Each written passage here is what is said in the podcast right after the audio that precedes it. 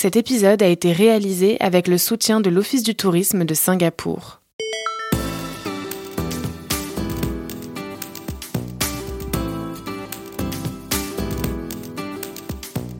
Singapour est une mégapole étonnante à tout point de vue. Sous des dehors particulièrement soignés et ordonnés, elle s'amuse à dérouter les visiteurs qui arrivent avec des idées préconçues. C'est une tour de Babel, à la fois singulière et foisonnante, parfaitement organisée et en même temps déconcertante, avec une petite pointe de fantaisie et surtout beaucoup d'innovation et de créativité. On retrouve cette singularité dans l'architecture de la ville. L'urbanisme à Singapour, c'est toute une histoire, une passionnante histoire. Quand je suis arrivé dans la ville, je pensais voir uniquement des gratte-ciels futuristes et vertigineux. J'étais persuadé que le béton régnait en maître. J'ai découvert une réalité beaucoup plus nuancée. À côté de ces tours démesurées, j'ai vu des espaces verts absolument exceptionnels, des forêts, des rivières, des jardins et même des immeubles végétalisés. Pour mieux cerner cette dualité et cet équilibre, qui font de Singapour une destination vraiment pas comme les autres, je suis allé à la rencontre de Yann Follin. Bonjour Yann, comment vas-tu? Très bien, bienvenue. Alors, euh, ça va être une, grosse journée pluvieuse. Yann, c'est un Français installé à Singapour depuis plus de 15 ans. Il est à la tête d'un cabinet d'architecture bien connu qui s'appelle Waito, spécialisé dans les projets innovants et durables en milieu tropical. Avec Yann comme guide, je suis sûr qu'on va découvrir des trésors cachés. Je suis Jean-Bernard Carrier et vous écoutez Ailleurs, le podcast du Figaro Voyage. Donc toi tu vis à Singapour depuis combien de temps? Alors moi je suis arrivé à Singapour il y a 14 ans, donc je suis architecte. Euh, je travaille sur tout un tas de projets différents, tout ce qui est euh, l'expérience de l'environnement bâti. Mhm. Au fur et à mesure de mon développement euh, personnel et professionnel, je me suis concentré sur l'architecture résiliente. Surtout, on parle aujourd'hui de restaurer l'environnement. Là, par exemple, quand on, est en train de marcher, on, voit des singes autour de nous. Bah, ça fait partie de cette partie restaurative de l'ensemble urbain et végétal. J'ai gardé la météo ce matin, ça va être intéressant. Première étape de cette visite de Singapour en compagnie de Yann, le Makrichi Réservoir, une véritable oasis. Alors nous sommes dans une réserve naturelle. Voilà, c'est le Makrichi Réservoir. Donc là on est face à une étendue d'eau ce sont les Anglais qui ont créé cette espèce de barrage qui a été fait à la fin du 19e siècle et qui est une réserve d'eau douce mais qui est aussi une réserve de biodiversité. Et cette forêt qui est plongée dans l'eau, on est vraiment en forêt primitive, une forêt originelle. Donc on est au contact euh, d'une biodiversité qui est assez intense.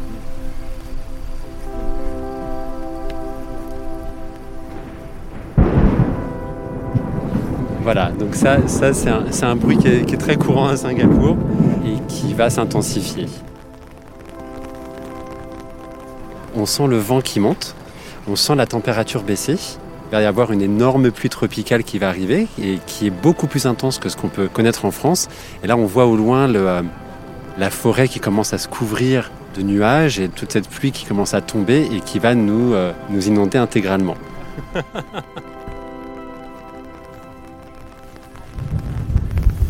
Euh, une ambiance très jungle, très sauvage, très sombre et très verte à la fois.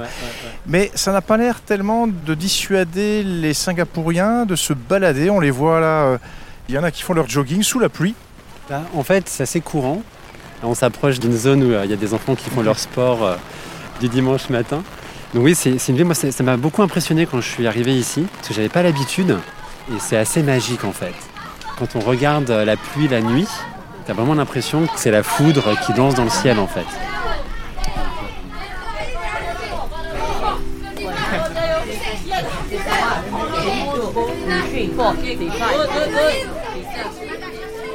Mais là, plus, on va s'avancer et moins il y aura de monde quand même.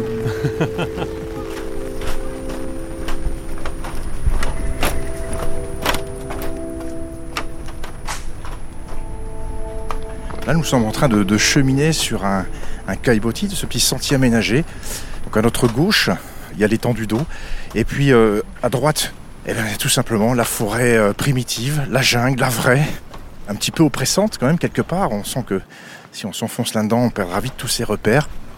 En fait, il y a une raison pour laquelle il y a, ce caillebotis. C'est pour s'assurer de ne pas endommager le terrain. Il faut comprendre qu'ici, on n'est pas chez nous. On n'est pas euh, dans un territoire euh, humain, dans un territoire qui est animal. Pour pouvoir s'assurer que euh, les petites espèces animales puissent marcher facilement, aller sous le caillebotis pour aller rejoindre l'eau, par exemple. Donc c'est vraiment pour qu'il n'y ait pas d'interférence entre l'humain et les animaux qui vivent leur vie, se développent. Par exemple, là où on marche, il y a cette étendue d'eau qui est face à nous, il y a la forêt primitive et juste derrière, il y a des bâtiments qui sortent et qui émergent de cette jungle. Ça a été une volonté de Singapour de protéger, de conserver cette forêt tropicale qui est au, centre de l'île et qui s'étend de plus en plus en fait, avec euh, des parcs qui sont connectés. Il y a toute une campagne de replantation d'arbres, avec, si je me souviens bien, un million d'arbres qui vont être replantés. Donc c'est vraiment un désir d'être en harmonie avec la nature.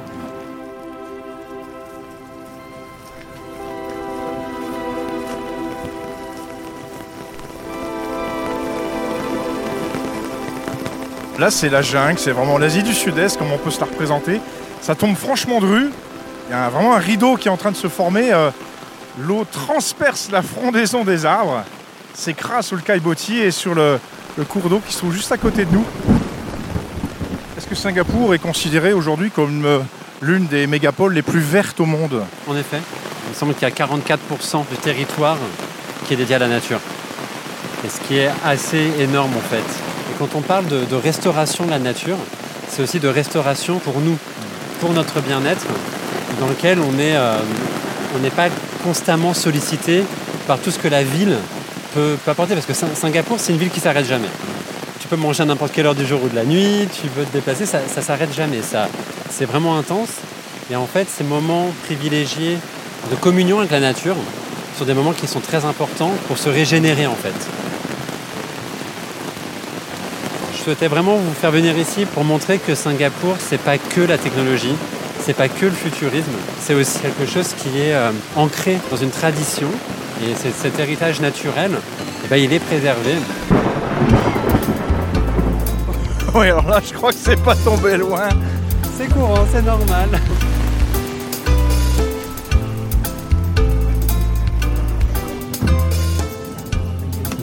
Après la visite du Makrichi Réservoir, Yann me propose de le suivre dans un autre parc de Singapour, un espace vert unique en son genre. En train de retraverser la ville pour aller dans un autre parc qui s'appelle Bishan, Bishan Park.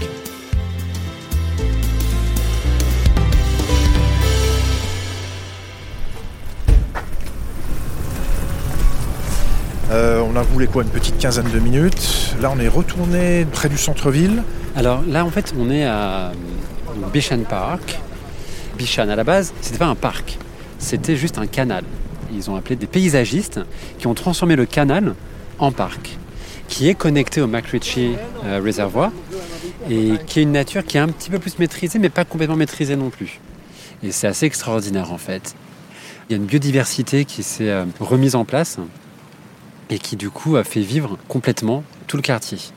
Bishan, le quartier de Bishan, qui est une zone qui est densément peuplée. On peut voir autour des logements abordables qui font une vingtaine, une trentaine d'étages. Les habitants, qui étaient là euh, même avant, hein, bah, se sont réappropriés en fait tout le quartier. Il y a un vrai sens, euh, une vraie notion d'attachement. Il y a tout un imaginaire qui est venu avec.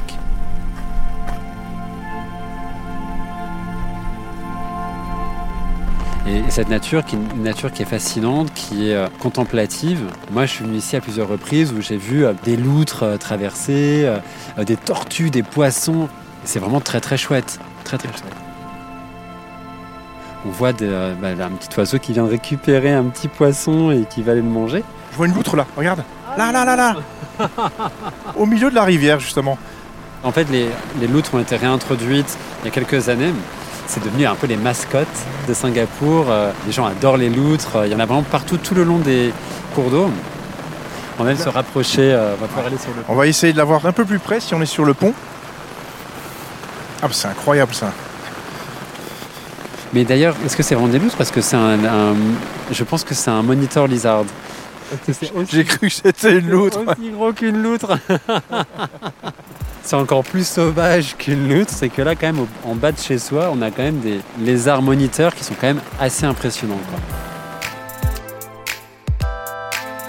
Ce parc Michan, il fait vraiment partie de la fierté de Singapour, j'imagine. Ouais. Et au final, c'est un tel succès que c'est quelque chose qui est répliqué. De rentrer en rapport avec la nature et d'avoir l'eau de cette manière-là, ça fait partie intégrante maintenant de tous les différents projets. Et ça, c'est vrai, c'est vraiment magique. hein. Vraiment- Je vais faire une petite photo. Attends, attends, attends.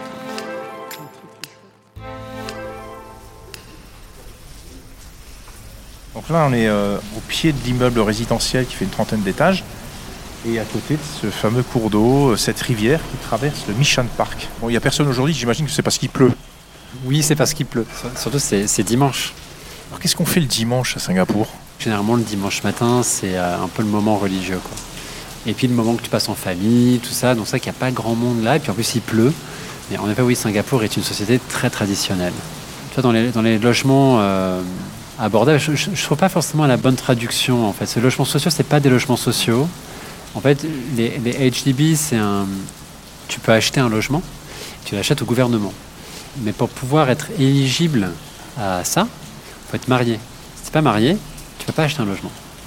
Sauf si tu as plus de 35 ans. Mais même avec ça, en fait, euh, la structure euh, familiale, il est important de dire que moi, mes, mes employés, par exemple, ils ont entre 22 et 29 ans. Ils vivent tous chez leurs parents. Ils vivent tous avec leurs parents. Parce que c'est une société qui est vraiment très ancrée sur la famille. Et du coup, c'est tout à fait courant d'avoir au sein d'un appartement trois générations. Avoir les grands-parents, les parents, les enfants, tous ensemble. Et qu'après, si tu déménages dans ton logement à toi, bien souvent, tes parents risquent de venir aussi. La, famille est vraiment très importante. C'est tout à fait euh, courant, là, par exemple, quand on vient ici en fin de journée, d'avoir des grands-parents qui s'occupent des petits-enfants et qui vont aller dans le parc. Et qu'en faisant ça, en fait, tu crées un tissu social qui est hyper fort. Le parc est vraiment vu comme un lieu communautaire, un lieu social, un lieu d'échange, et dans lequel on, on vient rencontrer les autres.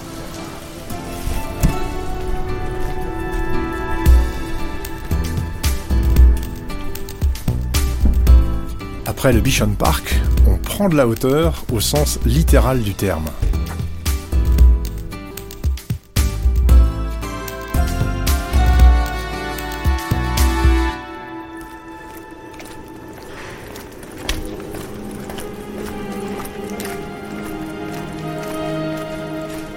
En fait, on est euh, à l'ouest, à Singapour, dans une zone qui a été développée depuis peut-être 10 ans. Je vous emmène dans un lieu qui est euh, assez important en fait euh, pour l'architecture euh, à Singapour et qui inspire beaucoup de générations. Je vais vous emmener dans un bâtiment qui est assez particulier et qui je trouve très intéressant. Donc, on est dans un bâtiment de grande hauteur qui ont été designés par des architectes singapouriens qui s'appellent Woha. Donc, Woha, ils sont très connus parce qu'ils font une architecture qui est environnementale. On va marcher justement vers, euh, vers la façade. En fait, on, on est sous les tropiques. Donc les tropiques, ça veut dire fort soleil et très forte pluie. Et là, on voit qu'il y a des grands débords qui font presque euh, genre 70 cm. C'est comme s'il y avait une sorte de balcon. Mais en fait, ça sert à la protection solaire et à la protection de la pluie. Là, par exemple, on voit bien aujourd'hui, il a plu. Les gens ont leurs fenêtres ouvertes. Et en fait, il n'y a pas de pluie qui rentre chez eux. On va s'approcher de l'intérieur de cet immeuble de grande hauteur. Donc au rez-de-chaussée, on est vraiment euh, tout en bas. Et des ouvertures partout. C'est très particulier. On sent les vents qui s'engouffrent dans ce rez-de-chaussée. Alors, faut que je lève la tête. Ah oui, il y a un puits de lumière là, c'est vraiment incroyable. Là, t'imagines qu'il y a 40 étages au-dessus de nous. C'est presque une sorte de sensation de vortex. La particularité, c'est de s'assurer que du coup, le vent puisse rentrer dans les logements et qu'il puisse aller d'un côté à l'autre. C'est pour ça qu'il y a des ouvertures partout. L'analogie de, de ça, ça pourrait être la cour haussmannienne. Donc à Paris, on a des cours dans les bâtiments. Mais là, on imagine ça multiplié par 40 pour pouvoir justement avoir toute cette ventilation naturelle. Allons-y, on va monter combien d'étages d'ailleurs? Euh, Il faut juste que je, que je, que je m'assure que ce soit bien 40 étages. c'est 40. Alors là, on va embarquer dans l'ascenseur pour 47 étages et rejoindre le rooftop.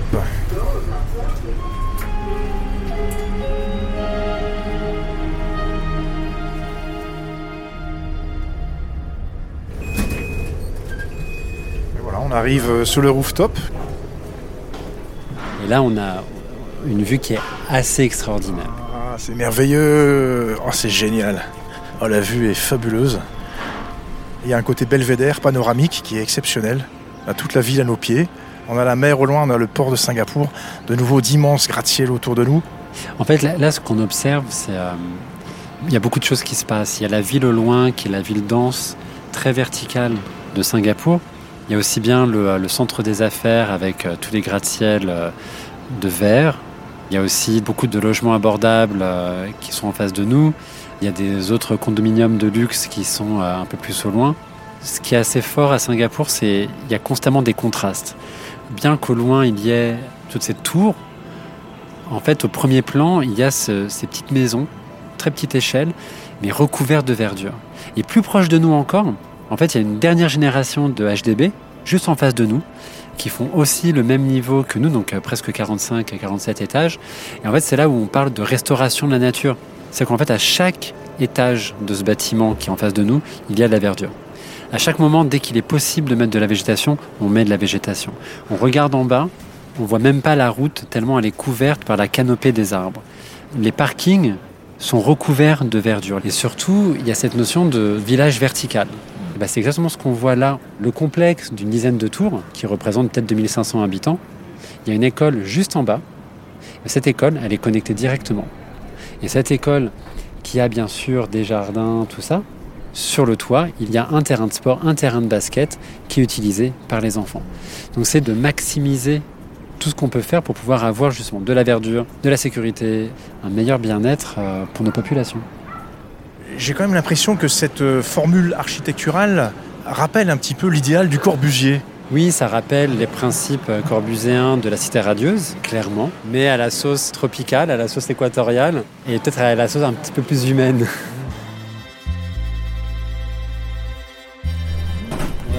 En descendant, ce qu'on va faire, on va descendre et après on marchera. Après la visite de ces HDB, ces immeubles résidentiels de grande hauteur, on file vers un bâtiment emblématique du centre-ville, l'Oasia Hotel.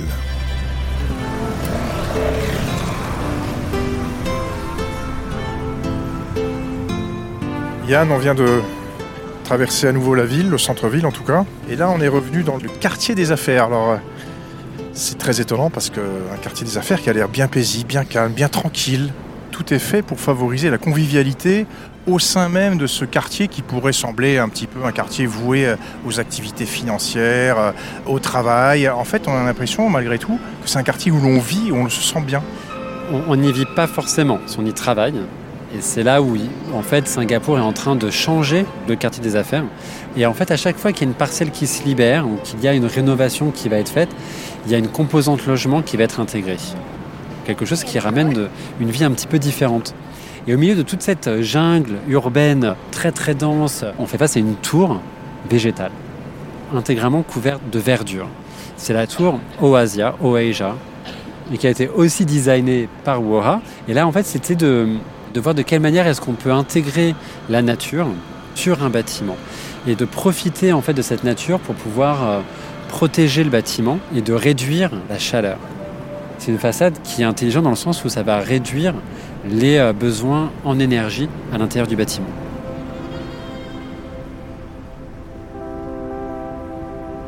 Quand on regarde, c'est euh, comme s'il y avait un, un arbre recouvert de verdure intégralement. C'est une tour en verre, je dirais, qui est recouverte d'une peau protectrice qui est faite d'une maille métal avec à différents niveaux des pots, comme des pots de fleurs, dans lesquels il y a des plantes grimpantes qui s'accrochent à la maille de métal et qui continuent de grossir.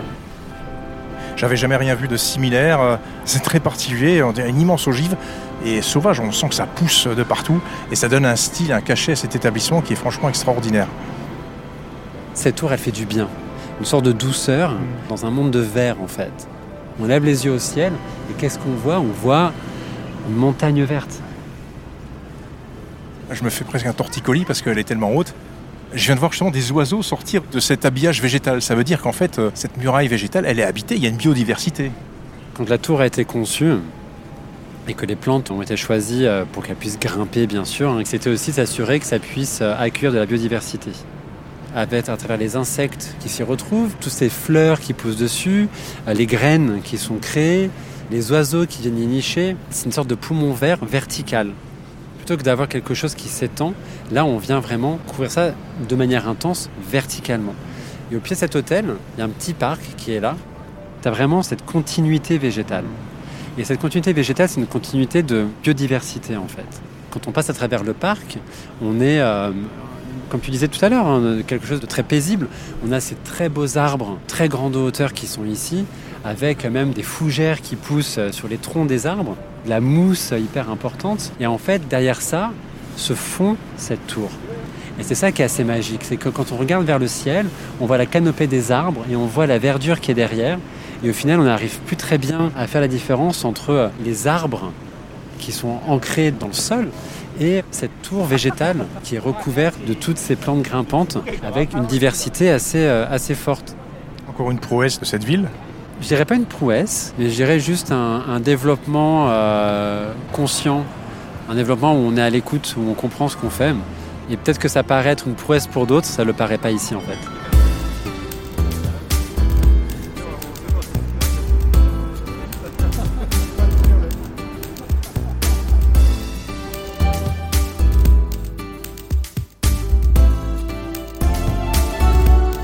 Avec Yann, on vient d'avoir un aperçu de l'urbanisme si particulier de cette cité-État, et tout ce qui fait de Singapour une incroyable ville-jardin. On a même découvert les joies de la pluie tropicale, on est trempé jusqu'aux os, mais qu'est-ce que ça fait du bien Demain, j'arpente la ville avec Guillaume Lévy-Lambert, galeriste et artiste installé à Singapour depuis 27 ans.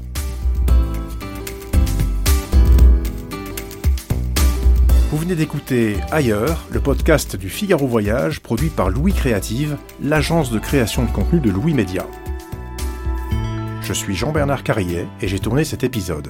Alice Kerviel l'a monté, Théo Boulanger a assuré la prise de son, la réalisation et la composition musicale. Bénédicte Menu est la directrice éditoriale et la production est supervisée par Kenza Elalok avec l'aide de Kenza Anis.